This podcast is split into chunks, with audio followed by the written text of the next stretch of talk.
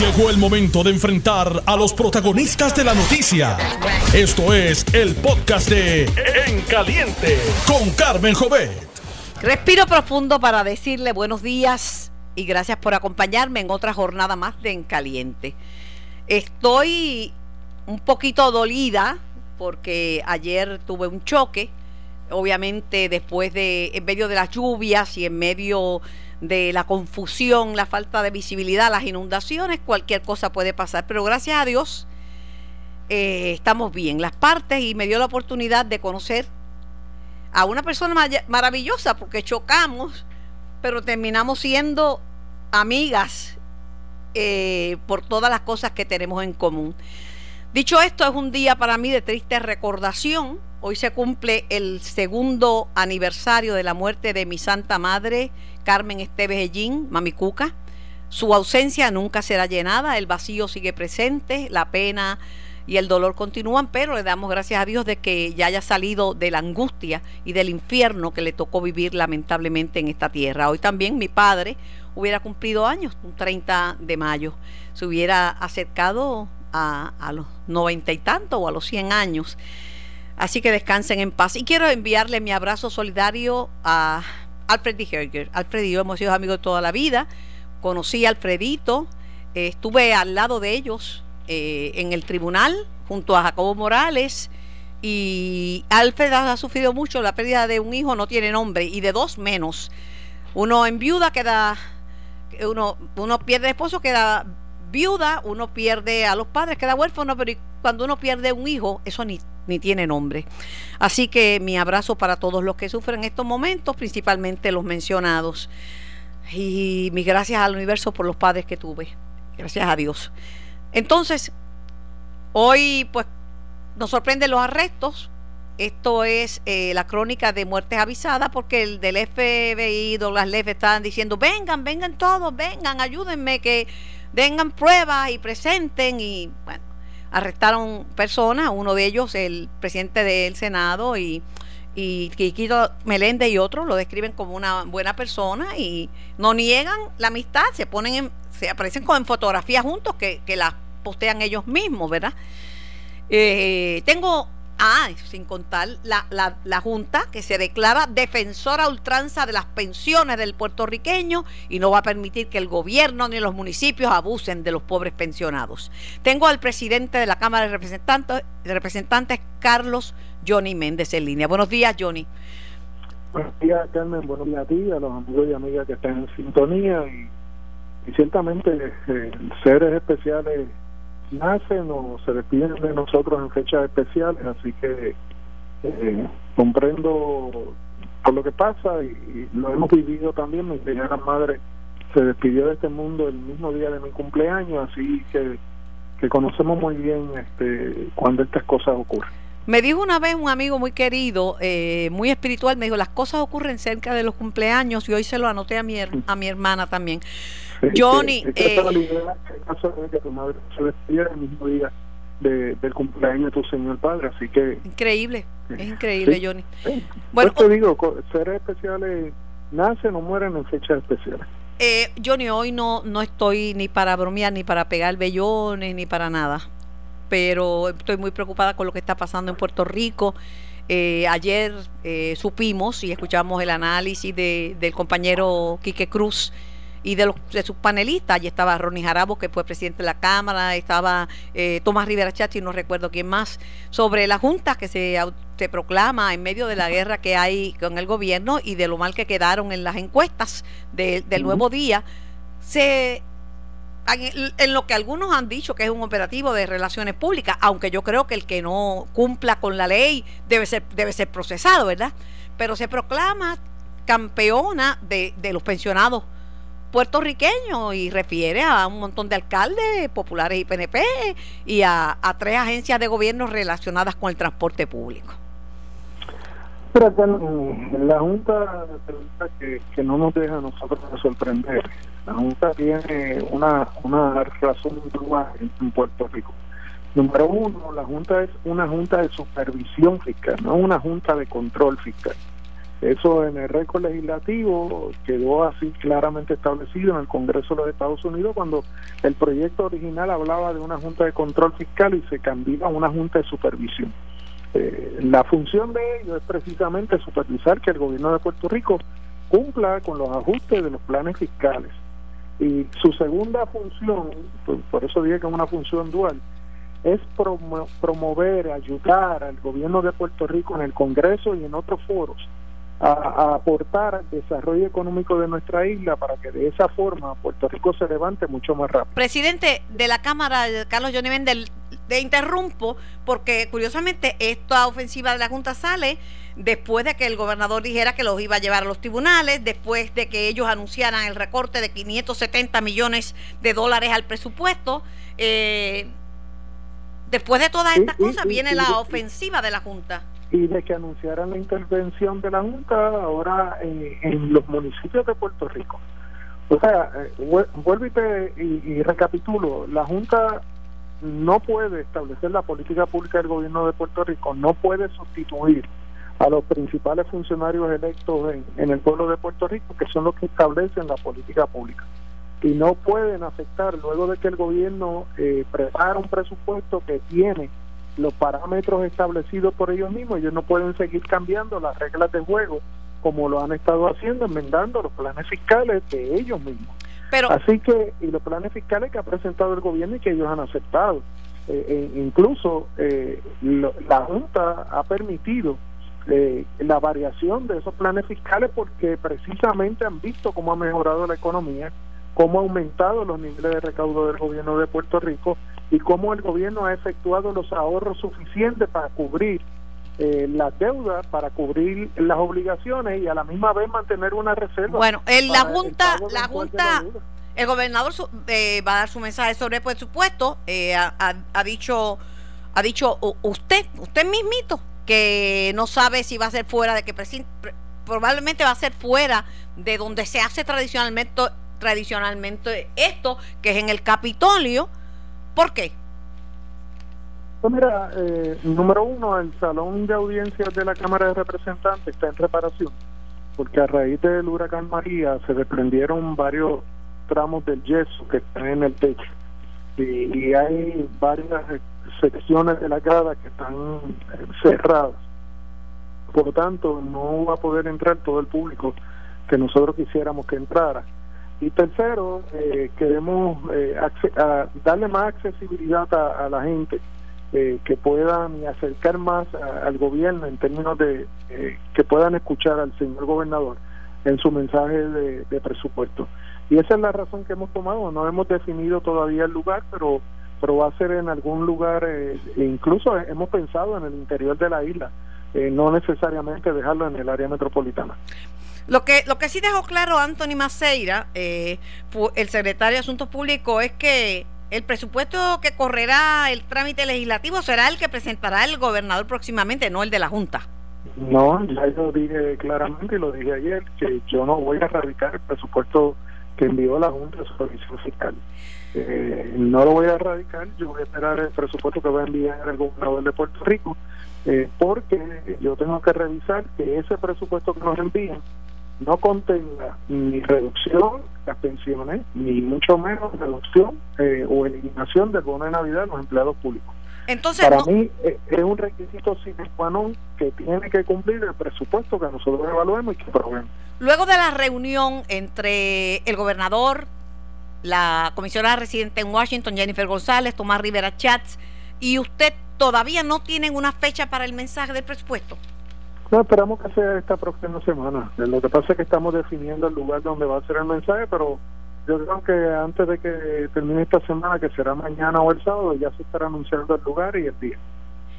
Usted escaló esta lucha hasta hasta Washington a través de una publicación en el en The Hill. No sé si salió en los periódicos, pero a mí me llegó The Hill eh, donde usted está pidiendo al Congreso eh, que, por favor que pare el corte de las pensiones a, a, los, a los puertorriqueños, eh, tal y como pide la Junta. Claro, yo estoy utilizando todos los foros necesarios. Tú sabes que este es un periódico digital, muy leído eh, entre los congresistas y entre los funcionarios que hacen eh, decisiones en el Congreso de los Estados Unidos. Y esa columna está publicada con ese propósito. Y lo que estamos buscando es que aquí hay que proteger al más desprotegido. Eh, los pensionados, luego de que se les otorga esa pensión, esto de vida sigue subiendo, pero la pensión se mantiene igual. Aquí hay pensionados que lo que reciben son 600 dólares de pensión mensual, pero las medicinas mi mamá que mi mamá que en paz de cáncer recibía se le se le con el corte con lo que la, la, aportación para el plan yo creo que se le reducía como a 200 y pico de dólares este Johnny. Pues eso, eso es lo que vuelvo y te digo o sea pero el costo de, de la energía sigue subiendo el costo del agua sigue aumentando las medicinas siguen aumentando y quedan desprotegidos. Eh, los familiares los abandonan ¿Y quién se tiene que hacer cargo? El gobierno se tiene que hacer cargo, pues entonces, ¿cómo a un gobierno tú le exiges que recorte gasto y a la misma vez provea desprotección a estas personas? Y, eso no hace sentido. Y ese es el llamado que nosotros le estamos haciendo al Congreso de los Estados Unidos y, hemos, lo hemos planteado a la Junta de Supervisión Fiscal. Pero tiene que haber sensibilidad en las decisiones que se toman y lamentablemente ese ente no tiene ningún tipo de sensibilidad eh, al momento de tomar decisiones. Presidente de la Cámara, Carlos Johnny Méndez, antes de pasar al tema de los arrestos efectuados eh, por el FBI, eh, hay otro asunto. Ayer yo tuve aquí el presidente de la Comisión Estatal de Elecciones que haciendo un cálculo aproximado dice, mira, nosotros nos van a cortar más del 60% del presupuesto y no nos hemos reunido los, los, partidos, los miembros de la comisión, los tres partidos políticos y, y, yo, pero yo le digo que esto pone en peligro el proceso de primaria de candidaturas y hasta la próxima y hasta la próxima elección general, porque todo ellos dicen que usa tecnología y todo eso cuesta. Lo más sagrado que hay una democracia, el derecho al voto y hasta eso se pone en peligro. Hoy, en efecto, eh, el PIB eh, dice que esto ocurre cuando un país se administra en función de las necesidades de los acreedores y no del pueblo que el gobierno tiene que servir. Mira, la democracia cuesta, pero la democracia hay que sostenerla. Todo el problema de Puerto Rico es el déficit de democracia que nosotros tenemos. Que nosotros tenemos un gobierno electo en el Congreso de los Estados Unidos donde nosotros no tuvimos ningún tipo de participación y se toman decisiones allá que nos afectan a nosotros y nosotros nos tenemos que conformar. Pero, pero precisamente nosotros no podemos seguir lesionando la poca democracia que tenemos en Puerto Rico. Y claro que hay que mirar esto y claro que hay que ver cuántas, cuántos aspectos de la comisión se pueden mecanizar, pero no podemos afectar el proceso de, de elegir los líderes de este pueblo porque sencillamente la Junta dice hay que recortar 54 millones de dólares, hay que quitarle 30 millones de dólares. Pero mire, mientras esto ocurre, y antes de pasar al tema de los de, los arrestados, el Comité Oficial de Retirados eh, eh, que, fue eh, nombrado por el síndico de los Estados Unidos en el año 2017 y que representa a retirados del gobierno de Puerto Rico en los casos del título 3 bajo promesa, sistema de retiro central, retiro de los maestros y retiro de la judicatura, comenta que están cerca de llegar a un acuerdo con la Junta de Supervisión Fiscal que proveería protección significativa a las pensiones de los jubilados. Según el COR, el acuerdo tentativo llega, llega a, a ser parte del plan de ajuste de la deuda y la jueza Laura Taylor Swain, si lo aprueba, el 61% de los jubilados actuales quedaría protegido de recortes adicionales a las pensiones mensuales. Además, supone un aumento significativo respecto al 25% contenido en el plan fiscal certificado por la Junta. Dicen que más de 100 mil pensionados estarían protegidos de recortes bajo el acuerdo propuesto eh, y sobre 60 mil retirados más de los que estarían protegidos bajo el plan fiscal certificado por la Junta. Ese, ese acuerdo que, que tú estás hablando y de que el comité de retirado que se conformó para eso tiene que ser avalado por los retirados. Se lo tienen que llevar y presentar a los retirados. Los retirados tendrán la última palabra.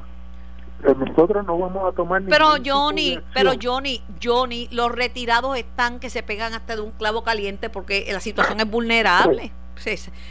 lo que quieren es que les son los retirados los que tienen que avalar ese plan que ha preparado este comité junto con los acreedores. Y cada retirado tiene una responsabilidad de evaluar si eso verdaderamente satisface sus necesidades en términos de lo que es la provisión de su pensión de retiro.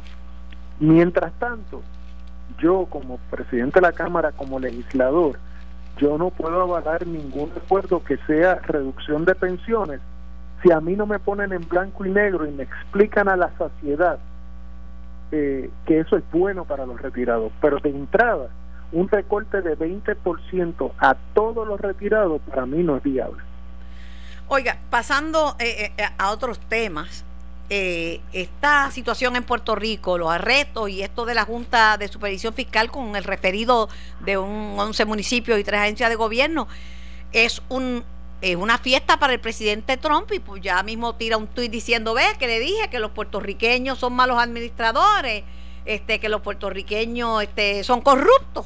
Y entonces aprovechar que el fiscal a cargo de investigar a Trump sobre la llamada trama rusa, eh, dijo no acusar a Trump no, no es opción, yo no tengo ese poder, reitera su posición, si es a la oficina y le pasa la presión al Congreso. Así que ya mismo Trump dice, ve, ¿para qué mandarle fondo a esa gente que son que son malos administradores, pillos y corruptos? Bueno, yo no te voy a contestar, Trump, porque la persona que la ha hecho. Lo estoy perdiendo, Johnny, lo estoy perdiendo, amigo. ¿Me escuchas bien? Ahora, ahora sí, ahora sí que, las expresiones que ha hecho Trump son destempladas y fuera de, de, pero sí te tengo que decir que, que todos tenemos unas obligaciones administrativas que tenemos que cumplir.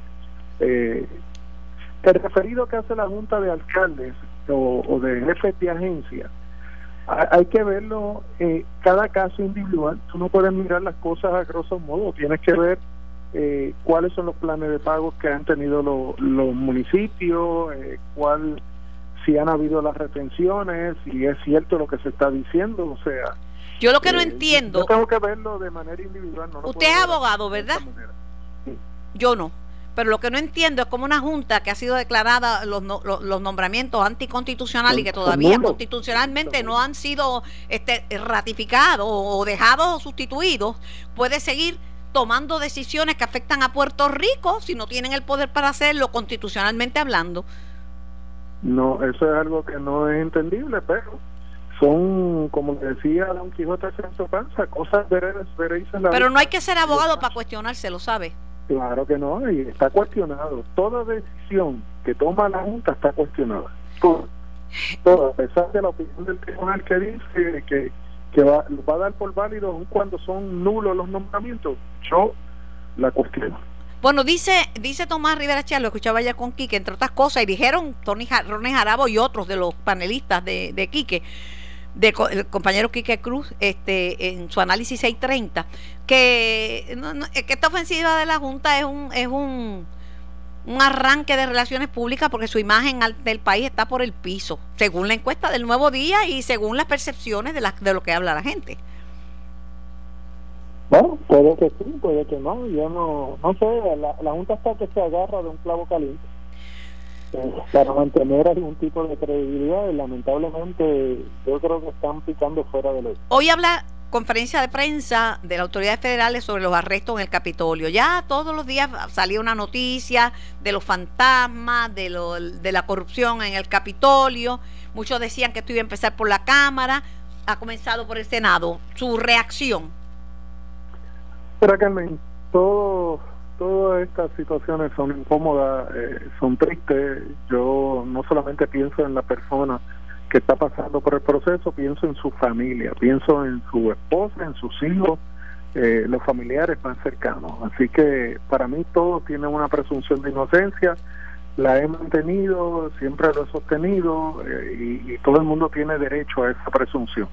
Eh, pero de la misma manera hice el llamado cuando comenzó a salir todo de que el, FBI, las agencias de orden público e incluso las agencias de, justicia de Puerto Rico tienen que actuar para enviar un mensaje claro e inequívoco de que aquí hay una administración eh, que ha aprobado leyes severas precisamente en contra de la corrupción o de actos que sean ilegales y que sencillamente nosotros eh, le damos la bienvenida a este evento. En todo momento eh, hicimos el llamado de que las personas cooperaran, de que las personas que, que tuvieran algún tipo de conocimiento así se Una, una última pregunta, Johnny, antes de, ir a la pausa, y Noti 1630 va a transmitir en pleno la conferencia de prensa de los federales.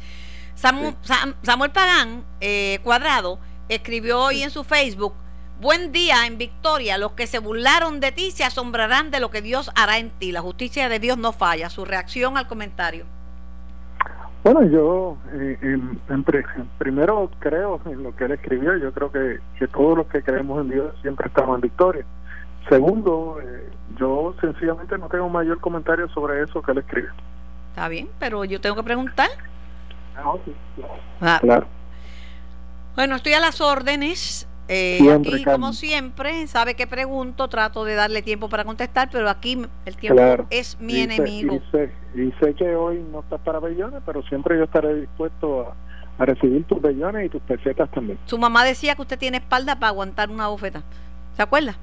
No, esa es la cara. Ah, no, no, pero que tenía espalda, porque cuando le da una bofeta ah, uno se cae, se va para atrás y se, se revienta.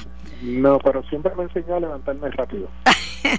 el vellón está pegado anyway, no hay forma, Johnny. Estás escuchando el podcast de En Caliente con Carmen Jovet de Noti1630.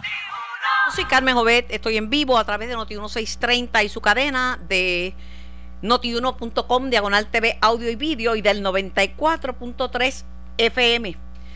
Eh, estamos en vivo, el programa es para ustedes, estamos celebrando mayo, mes de la radio, el medio de comunicación más poderoso que existe.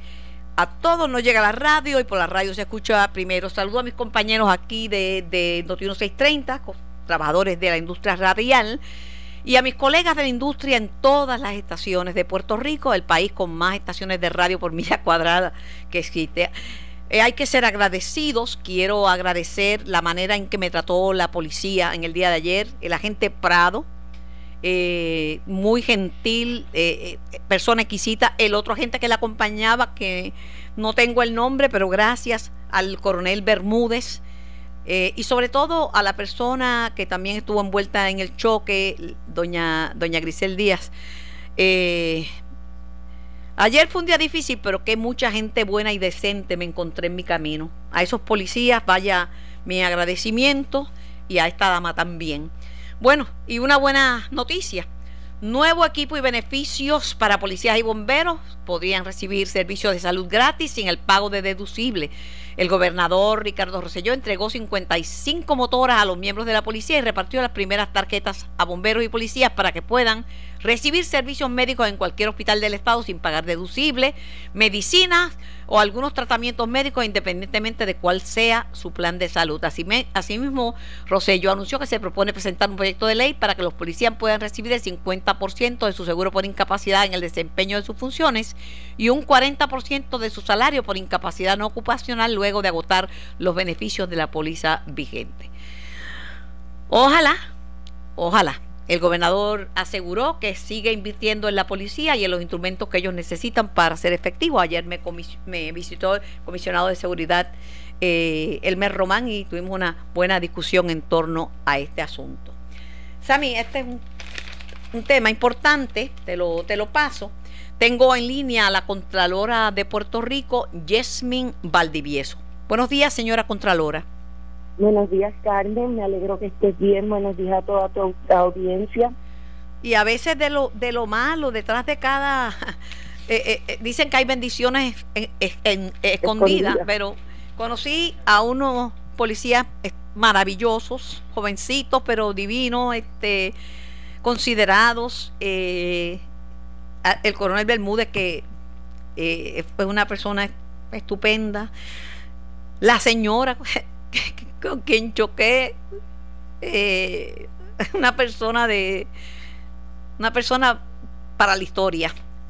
Así que pues, y aquí estamos, eh, Yasmin Valdivieso, sirviendo a Puerto Rico desde el foro en que entendemos lo podemos hacer mejor. Muy bien que lo hace, Carmen.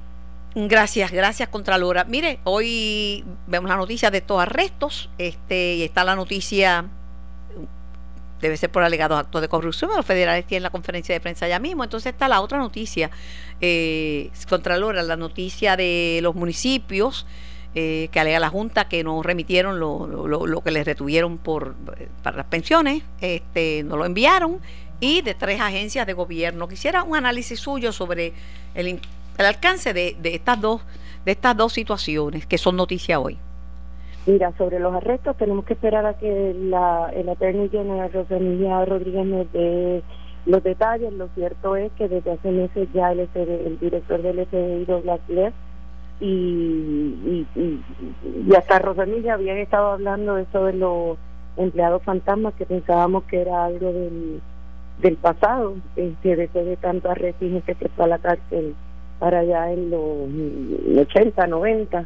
Eh, desgraciadamente estas cosas siempre resurgen, pero ya veremos y sabremos más cuando, cuando vengan los detalles. A mí me preocupa así eh, que esta persona tenía, no solo era presidente de la legislatura municipal, que es lo que dicen de, de Bayamón, dicen no solo que trabajaba en, eh, aún funcionaba en el Senado, pero que estaba presidiendo la Junta de Subastas y entonces claro todas estas cosas se levantan un montón de, de banderas de banderas rojas en cuanto a, a los municipios eh, para mí es noticia vieja. Por lo menos desde que yo llegué a, a la Contraloría en el, en el 2010 nosotros estábamos reseñando y señalábamos a estos municipios que no hacían la, la no remitían eh, no solo las aportaciones que le tocaban a ellos, sino lo que les retenían a los propios a los propios empleados. Y por eso entonces llegaban empleados a pedir préstamos, etcétera, y no se los podían dar porque el dinero nunca había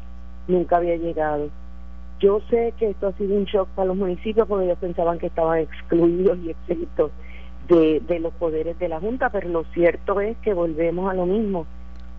En algún por algún momento en algún sitio tenemos que coger ¿cómo es que dicen? Este, el toro por los cuernos. El toro por los cuernos. Y hay que comenzar, y hay que comenzar.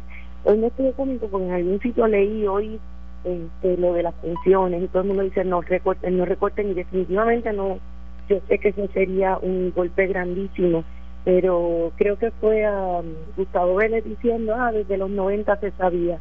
Mira, este Carmen, nosotros encontramos en la oficina que desde 1955 la oficina del Contralor sacó un informe donde decía, y todavía estaba empezando, empezando los planes de pensiones, no había ni 10.000 empleados públicos.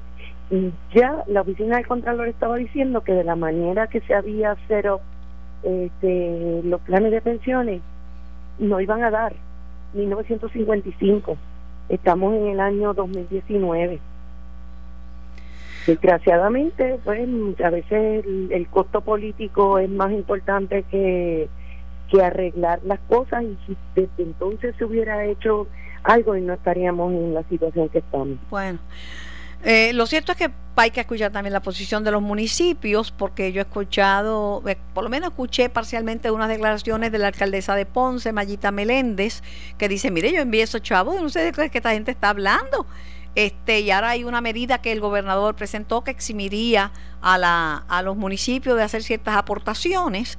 Y aparte de eso, como le decía yo a Johnny Méndez, la Junta tiene un problema bien grande con el tema de la constitucionalidad.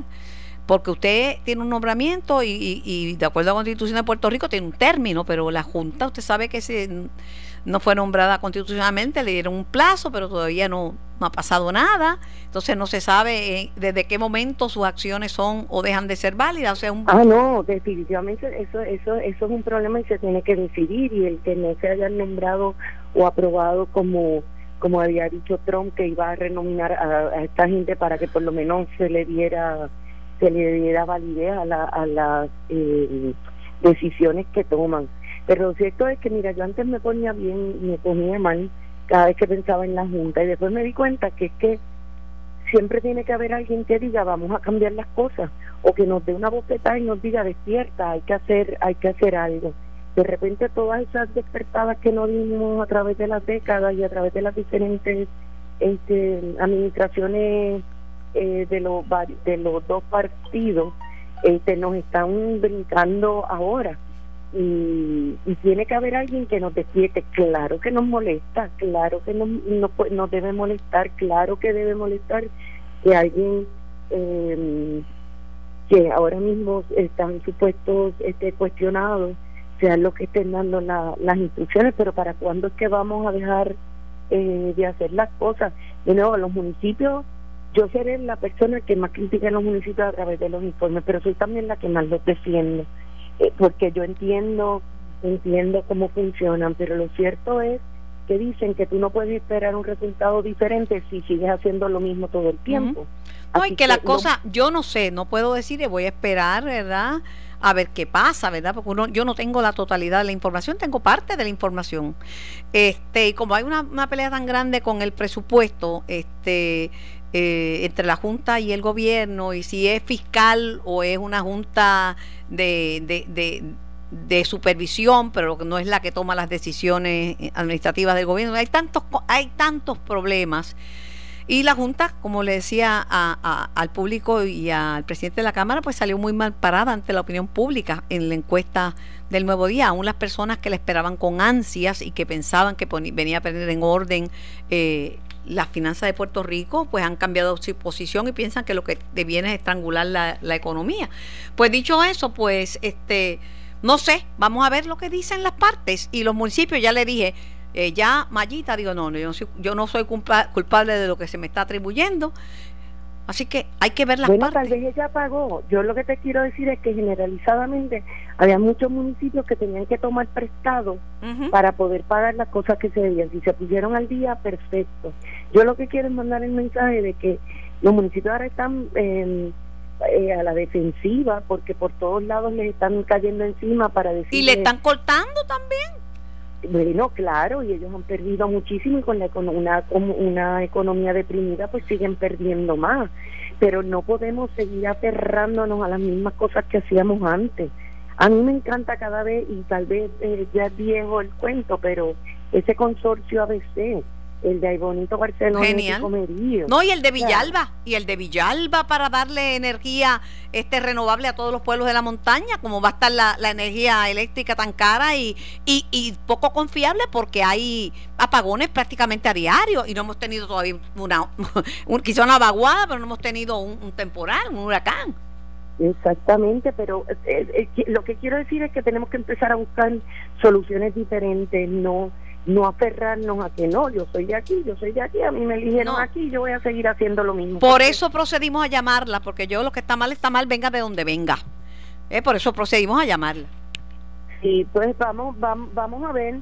Yo todos los días me levanto este, esperando que sea un día, un día mejor, siempre pidiendo humildad para asegurarme de que no, pues mira que hay gente que se le suben los humos y la prepotencia y entonces no puede ver que hay otras soluciones mejores que las que uno se le pueden este, ocurrir. Y, y en algún momento ya veremos que se estén mejorando yo espero la, las cosas. Siempre siempre se ve más oscuro antes de salir la luz. Es como dice yo no sé decir este refrán pero siempre es más oscuro antes de amanecer. Así que vamos vamos a, a ver y rezar y sobre todo tener fe otra cosa que yo pienso es no podemos criticar, criticar, ver que desde cada uno de nosotros, desde nuestro punto donde estemos, tratar de, de aportar al, al cambio, no sentarnos en nuestras casas y solo criticar qué podemos decir, qué podemos hacer nosotros para para hacer de un mejor Puerto Rico un futuro un futuro mejor para todos nosotros. Yo creo en eso que usted está diciendo, el día que se me eh, se me suman los humos o me crea que sé más que nadie o me ponga prepotente, por favor, llámeme la atención y puede ser en público que yo, yo reaccione positivamente a, a, la, a las críticas, a las negativas y a, las buenas, porque yo no me, no me, ni me deprimo con los que hablan mal de mí, pero tampoco me vuelvo loca con los éxitos que pueda tener. Así que quería preguntarle antes de despedirle sobre los señalamientos al municipio de Dorado que dirige el alcalde Carlitos López, ya que un informe de Contraloría reveló que el municipio autorizó órdenes de compra por más de 670 mil dólares a proyectos como una plaza y un parque de pelota, aunque no se subastaron. si es que ellos tenían, parece que una subasta para otras cosas, surgieron estos proyectos y trataron de usar esa subasta para para poder hacer estos otros proyectos cuando lo cierto era que la subasta no tenía nada que ver con estos proyectos y por eso lo, lo señalamos. También ese informe señalamos varios proyectos que se quedaron y, es de esos proyectos que nosotros hablamos de sin utilidad porque se llegaron a invertir 5 millones de dólares en, en, varios proyectos y por las razones que todos conocemos, el Banco Gubernamental de Fomento cerrando, quitando fondos a los a los municipios que ya estaban acordados para todos estos proyectos, pues hicieron que esos proyectos se quedaran en nada. Vamos a ver si en algún momento aparecen los fondos y, en vez de haber perdido 5 millones se puede se puede construir o terminar de, de hacer algo, pero eso lo estamos viendo demasiado en, en nuestras auditorías, como este cierre del banco gubernamental afectó grandemente eh, las finanzas y el cash flow de los municipios. ¿Cómo no? Eh, Contralora, ¿cuándo vence su término? El año que viene, para, para junio 30 del año que viene. Bueno, pues gracias por su tiempo, gracias por siempre contestarme las preguntas y cuando no me puedo contestar, decirme, mira, no te puedo hablar de eso, yo yo yo con que me contesten una llamada ya yo me siento agradecida. Así que siempre a la igual nuestro trabajo está para para decir a mí me gusta mucho o el tomar posiciones cuando no ¿Cómo no? La perdí un poquito. Contralor, la perdí, no la escucho bien. Ah, pues no, estoy en el mismo sitio, pero muchísimas gracias. Gracias, la estoy perdiendo, pero gracias por su participación. Bueno, quiero eh, hablarles de que tienen que sintonizar la nueva programación de Noticiero 630, Ante la Justicia y Sin Miedo. Son dos programas bien interesantes y están buenísimos. Yo los oigo y los disfruto. Eh, los otros días hablé con el exgobernador García Padilla y le dejé saber que, me gusta la manera en que interviene en esta nueva faceta de su vida, como lo, como lo hacía antes cuando estaba en el DACO, que venía mucho por los medios de comunicación, pero más bien analizando los temas. Y el que ha estado allí, pues tiene una posición más clara, ¿verdad? De cómo es que, cómo es que marchan las cosas. Eh, y yo siempre he pensado que todos los gobernadores que están en Puerto Rico, sin distinción, y han tratado de hacerlo mejor. Ah, que tomaron decisiones equivocadas. Sí, yo tomo decisiones equivocadas todos los días. Este, y quién no. Pero pienso que han tenido la mejor intención. Si no les salió bien, por lo que sea, pues eso pasa. Eh, quiero recomendar la columna de Alex Delgado en Metro, After María, después de María, que es Puerto Rico, que tiene que ver con este estos revolú que se ha montado por, eh, por, la, el documental de Netflix, ¿verdad? Eh, y está interesante el punto de vista de Alex. Yo lo que digo es que yo eh, veo los documentales, pero el documental es el punto de vista de una persona sobre un hecho en particular. Y sobre la censura, pues la censura es bien peligrosa, ¿verdad? Pero, en mi opinión, pero está bien interesante y la recomiendo. Oiga, si le toca renovar el Marbete este mes, pues es el momento de escoger la compañía de seguros líder en seguros de auto, seguros múltiples. Marque en el formulario del seguro obligatorio la empresa de seguros que más de 600 mil puertorriqueños prefiere. Con seguros múltiples, usted recibe el pago de la reclamación el mismo día del ajuste por depósito directo. Son los únicos que le hacen el estimado gratis en sus 35 centros de servicio. Puerto Rico, seguros múltiples, es el que tienes que escoger. Márcalo. Bueno, eh, ¿Viene la pausa o podemos hacer unas llamadas? Una llamada. Buenos días, ¿quién me habla y de dónde? Buenos días. Hola. Buenos días. Buenos días, distinguida. Más distinguido usted, Mr. Gómez. Mire, voy a aprovechar para decir esto. Escuché al alcalde de Bayamón y si yo viviera en Bayamón, yo votaba por él, no importa el partido que él perteneciera. Porque lo escuché hablar. Acá entre nosotros, acá entre nosotros, mucha gente también, porque ha sido buen alcalde, como hay alcaldes que son populares, que la gente, aunque sea PNP, le da el voto también. Correcto, hay que ser honrado, no se puede ser esclavo. Así mismo y Yo, si viviera en Bayamón, votaba por él. Ok, entonces para terminar voy a decir los que han bregado con el dinero que FEMA o el gobierno federal ha asignado a Puerto Rico para muchos muchos casos, muchos problemas. Óigame, nos han hecho más daño que lo el daño que hizo María. Buen día. Buen día. Pero muchos de los contratos y las cosas que ha hecho FEMA son a través de funcionarios federales también que están siendo investigados. Porque mire, la corrupción no es de los puertorriqueños, la corrupción está en el mundo entero, en, el gobierno y en las empresas privadas. Y, y, en los hogares, porque hay mucha gente que, que comete actos de corrupción cuando, cuando no paga sus planillas, cuando le da un tumbe a otro. Así que en todos lados hay lo que hay que vivir de acuerdo a los principios y, y aplicarse uno las reglas de moralidad. Esto fue el podcast de En Caliente con Carmen Jovet de Noti1630.